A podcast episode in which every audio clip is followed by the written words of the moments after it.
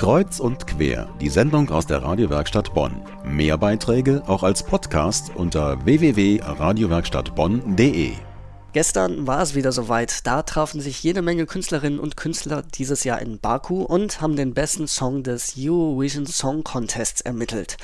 Einmal einen Superhit schreiben, auf den großen Bühnen dieser Welt stehen, sein Lied einem Millionenpublikum live präsentieren, davon träumen nicht erst seit diesem Jahr viele, viele Musiker in allen Ländern.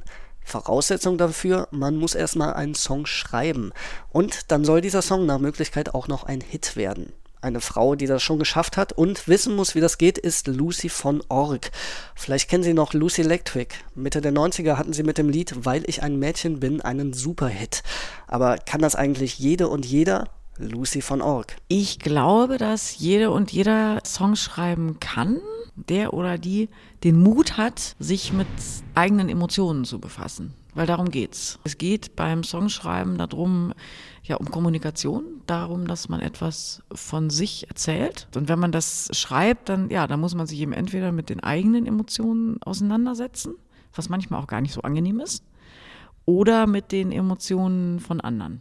Und die dann aber wirklich versuchen, ganz tief zu ergründen. Und da gibt es zwischen einem Karnevalsschlager und einem Singer-Songwriter-Song kaum Unterschiede. Nicht das Genre ist entscheidend für ein gutes und gelungenes Lied, sondern vielmehr die Emotionen, die damit transportiert werden. Denn nichts ist langweiliger als ein Künstler, der über Gefühle schreibt und dann doch nichts zu sagen hat. Die Beschäftigung mit sich selbst, seinem Gefühlsleben, seinen Empfindungen und daraus einen Song stricken.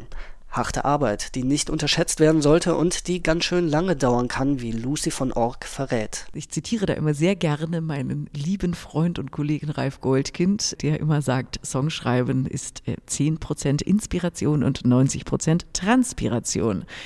Das macht Arbeit. Ein Gedanken, eigene Gedanken in, in ein Versmaß, in, ein, in eine Struktur zu pressen und zu kneten. Das, das ist Arbeit. So manchmal hat man so diesen Paff, uh, dann, dann geht's raus und dann fließt einem das aus der Feder.